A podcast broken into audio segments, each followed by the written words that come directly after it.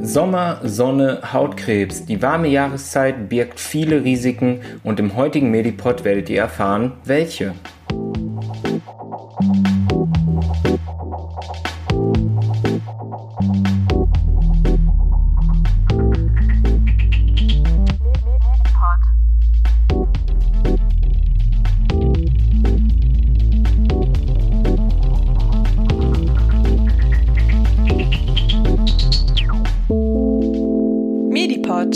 Podcast für Medizin. Hallo und herzlich willkommen zu einer neuen Folge im Medipod. Ich bin der Dominik und begrüße euch heute alleine. Ja, ich habe heute eine Spezialfolge für euch und zwar geht es einfach um das Thema Hautschutz und besonders auch Hautkrebs. In der aktuellen Jahreszeit befinden wir uns ja mitten im Hochsommer. Die Temperaturen sind weit über die 30 Grad. Wir gehen alle an den See oder in den Park und versuchen uns eine schöne Bräune zu holen. Dass das nicht immer so gesund ist, werde ich euch heute erklären. Bevor wir tiefer in das Thema Hautschutz und Gefahren der Sonneneinstrahlung eingehen, möchte ich noch einmal ganz kurz den Aufbau der Haut mit euch durchgehen. Einmal ganz grob gesagt besteht die Haut aus drei Schichten. Wir haben einmal die obere Haut, auch Epidermis genannt, die ungefähr zwischen 0,1 und 4 mm dick ist. Sie besteht eigentlich nur aus verhornten, abgestorbenen Zellen, hat keine Blutgefäße und in dieser Schicht befinden sich die pigmentbildenden Zellen, die Melanozyten. Die geben also den Farbton unserer Haut an.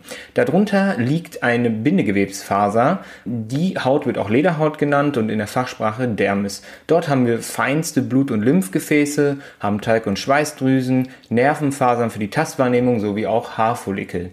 Dort drunter befindet sich die Unterhaut. Sie wird auch Subcutis genannt. Sie besteht aus einem lockeren Bindegewebe, was eingelagerte Fettzellen mit sich bringt. Das dient eigentlich nur als Kälteschutz, Energiespeicher Puffer gegen Stoßverletzungen.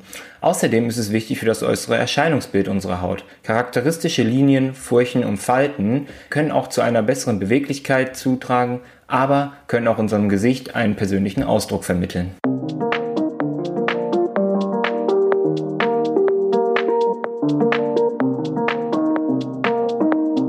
Kommen wir von den Hautschichten nun zur Wirkung der Sonnenstrahlen. Erstmal müssen wir differenzieren, dass die Sonnenstrahlen sich aus UVA und UVB-Strahlen zusammensetzen. Die UVA-Strahlen sind eigentlich auch manchmal als langweilige Strahlen benannt, denn die dringen eigentlich nur tief in unsere Unterhaut ein und schädigen dort Fasern, die für die Elastizität unserer Haut zuständig sind. Außerdem beschleunigen sie den Hautalterungsprozess. Die UVB-Strahlen sind energiereiche Strahlen. Sie sorgen für die Bräunung unserer Haut. Doch das ist eigentlich gar nicht so gesund. Denn mit der vermehrten Produktion des Farbpigments Melanin, was für die Bräune sorgt, schützt sich unsere Haut eigentlich auch nur gegen die Sonneneinstrahlung. Und wenn das nach einer kurzen Zeit nicht mehr gelingt, entsteht eine Entzündung, der sogenannte Sonnenbrand. Wenn wir wiederholte Sonnenbrände haben, vergisst unsere Haut das nicht. Das Risiko für die Entstehung von Hautkrebs steigt mit jeder Sonnenbräune und vor allen Dingen mit jedem Sonnenbrand. Im Bereich der Augen kann die UV-Strahlung auch vermehrt zu Bindhaut- und Hornhautentzündungen führen. Langfristig kann es auch zu einem grauen Star kommen. Jetzt denkt man sich ja, dass die Sonne vielleicht ja gar nicht so gesund ist, wenn man das hört. Aber die Sonne ist auch ein ganz wichtiger Faktor für Vitamin D. Für die körpereigene Bildung von Vitamin D ist es wichtig, einen regelmäßigen, aber auch kurzen Aufenthalt im direkten Sonnenlicht ohne Sonnenschutz zu haben.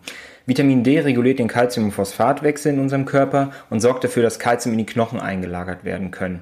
Unsere Haut bildet tatsächlich etwa 80 bis 90 Prozent des Vitamins und in der hellen Jahreszeit, die wir jetzt aktuell haben, kann sie mit Hilfe von Sonnenlicht diese Produktion selbst durchführen.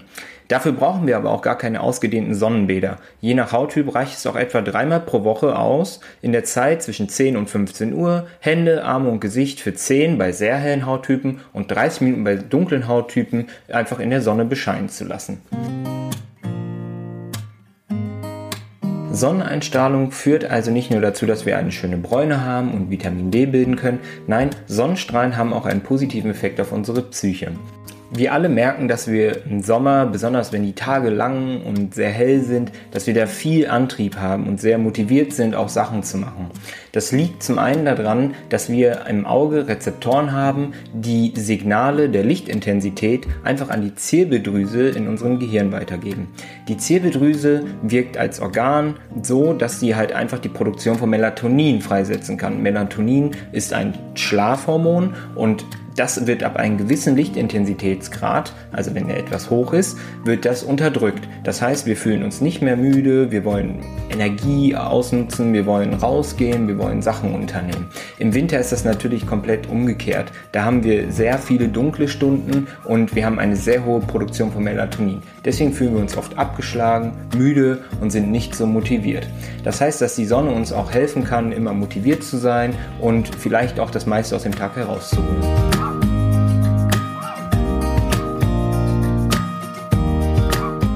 Nachdem wir jetzt einige positive Aspekte besprochen haben und ihr euch denkt, Mann, jetzt würde ich gerne in die Sonne gehen und mich bräunen, müssen wir jetzt natürlich auch über den Eigenschutz und dann über den Lichtschutzfaktor sprechen. Um den Eigenschutz zu ermitteln, muss man erstmal seinen Hauttyp bestimmen. Es gibt ganz viele Listen und Tabellen, die in Apotheken oder in gut geführten Drogeriemärkten aushängen. Und diese Hauttypen werden einmal von 1 bis 6 durchnummeriert. Ganz grob ist Hauttyp 1 der hellste.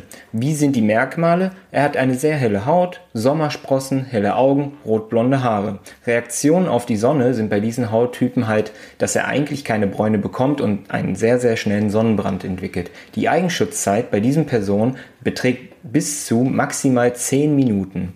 Wenn wir dann zum Hauttyp 2 gehen, dieser Hauttyp ist immer auch, also der ist auch noch hell, hat auch häufig Sommersprossen, hat auch helle Augen und helle Haare. Dort bräunt die Haut sehr, sehr langsam und diese Menschen bekommen oft einen Sonnenbrand. Die Eigenschutzzeit beträgt dort 10 bis 20 Minuten. Der Hauttyp 3 hat eine mittelhelle Haut. Helle oder braune Augen oder auch braune Haare. Reaktionen auf die Sonne können da sein, dass die Haut bräunt, aber sie auch manchmal einen Sonnenbrand bekommen. Dort ist die Eigenschutzzeit zwischen 20 und 30 Minuten. Ich selber bin ungefähr der Hauttyp 3. Danach kommt der Hauttyp 4. Er hat schon generell eine relativ braune Haut, hat braune Augen, dunkelbraune bis schwarze Haare. Die Reaktion auf die Sonne ist eine schnelle Bräune, die auch sehr tief sitzt und er bekommt selten einen Sonnenbrand. Dort beträgt die Eigenschutzzeit schon mehr als 30 Minuten. Hauttyp 5 hat schon eine generell dunkle Haut. Wir haben braune Augen, dunkelbraune bis schwarze Haare. Die Reaktion auf die Sonne, sie bräunt sehr schnell und sehr tief und sie bekommen eigentlich kaum einen Sonnenbrand. Die Eigenschutzzeit beträgt mehr als 60 Minuten. Hauttyp 6 hat eine sehr dunkle Haut. Sie haben braune Augen und immer, also eigentlich in der Regel immer schwarze Haare. Reaktion auf die Sonne, sie bekommen eigentlich überhaupt gar keinen Sonnenbrand oder sehr, sehr selten. Dort ist nämlich die Eigenschutzzeit mehr als 90 Minuten. Bitte beachtet, dass diese Tabelle einfach nur eine grobe Zusammensetzung ist. Das heißt, man kann keine individuelle Einschätzung für, einen, für den eigenen Hauttypen geben. Ihr müsst einfach nur selber auch auf euren Körper hören, denn euer Eigenschutzfaktor kann auch geringer sein. Geht einfach immer mit dem geringsten Eigenschutz aus, damit ihr den höchstmöglichen Schutz über einen Lichtschutzfaktor bekommen könnt. Wie ihr den perfekten Lichtschutzfaktor findet, könnt ihr ganz einfach ausrechnen. Ihr müsst einfach nur die Minuten, die ihr in der Sonne verbringen möchtet, geteilt durch euren Eigenschutz rechnen. Das ergibt dann praktisch den Lichtschutzfaktor. Als Beispiel, wenn ihr ungefähr zweieinhalb Stunden, also 150 Minuten in der Sonne verbringen möchtet und euer Hauttyp sagen wir mal, der Hauttyp 2 ist, der einen Eigenschutz von 10 Minuten hat. Rechnet ihr es ganz einfach 150 für die Minuten, die ihr verbringen wollt, geteilt durch 10, euren Eigenschutz, äh, ergibt gleich einen Lichtschutzfaktor von 15.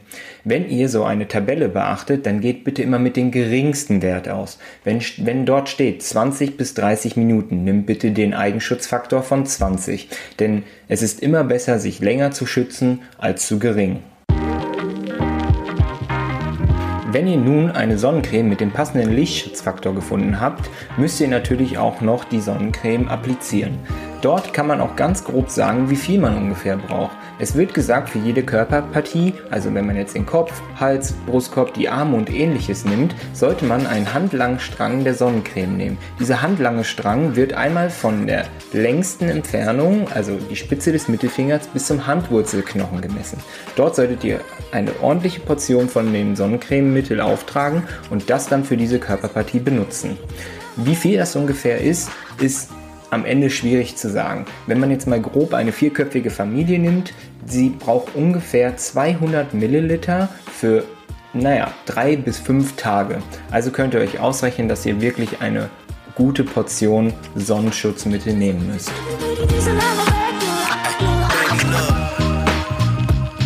Falls ihr doch mal zu wenig Sonnenschutzmittel äh, benutzt habt oder den falschen Lichtschutzfaktor gewählt habt und merkt, dass eure Haut anfängt zu spannen, müssen wir natürlich jetzt äh, gucken, ob ihr einen Sonnenbrand habt. Zum Sonnenbrand kann man sagen, dass man ihn in drei Kategorien einteilt. Es gibt einmal den ersten Grad und der erste Grad zeigt sich mit einer schmerzhaften Hautrötung, einer Schwellung oder einem Juckreiz. Hierbei empfiehlt es sich, die Haut einfach zu kühlen. Bitte appliziert niemals ein eiskaltes Pack oder sagen wir mal Eiswürfel oder andere gefrorenen Sachen direkt auf die Haut. Das kann das Gewebe noch zusätzlich schädigen. Es empfiehlt sich einfach lauwarmes bis kaltes Wasser über die Stelle laufen zu lassen und kühlende Gel zu verwenden. Alles was mit Aloe Vera ist, ähm, ist eigentlich auch eine ganz gute Empfehlung. Wenn es jetzt doch etwas schlimmer ist, befinden wir uns schon im zweiten Grad. Dort haben wir alle Aspekte, die wir auch aus dem ersten Grad haben, können aber hier noch zusätzlich eine Blasenbildung haben. Falls das sein sollte, bitte unbedingt zum Arzt gehen, denn das kann wirklich gefährlich sein. Beim dritten Grad haben wir schon eine so große Zerstörung, dass sich die Oberhaut auch ablösen kann. Auch hier muss ich euch nicht sagen, dass ihr bitte sofort zum Arzt geht. Was auch immer noch ganz wichtig ist, zusätzlich zu den ganzen kühlen Maßnahmen zu den Gels, bitte ausreichend Flüssigkeit trinken. Ein Sonnenbrand, der schädigt wirklich unsere Haut sehr und stresst unseren Körper. Wir brauchen wirklich viel, viel Flüssigkeit. Wenn ihr regelmäßig zwei Liter am Tag trinkt und dann ein ausgedehntes Sonnenbad nehmt, müsst ihr fast mindestens anderthalb bis zwei Liter draufrechnen. Sicher habt ihr ganz viele von diesen Aspekten, die ich euch bisher erzählt habe, etliche Male im Leben gehört. Denn einen Sonnenbrand möchte niemand von uns haben. Aber wir möchten mit diesen ganzen Maßnahmen nicht nur den Sonnenbrand verhindern, sondern etwas viel, viel Schlimmeres prophylaktisch verhindern. Und zwar den Hautkrebs.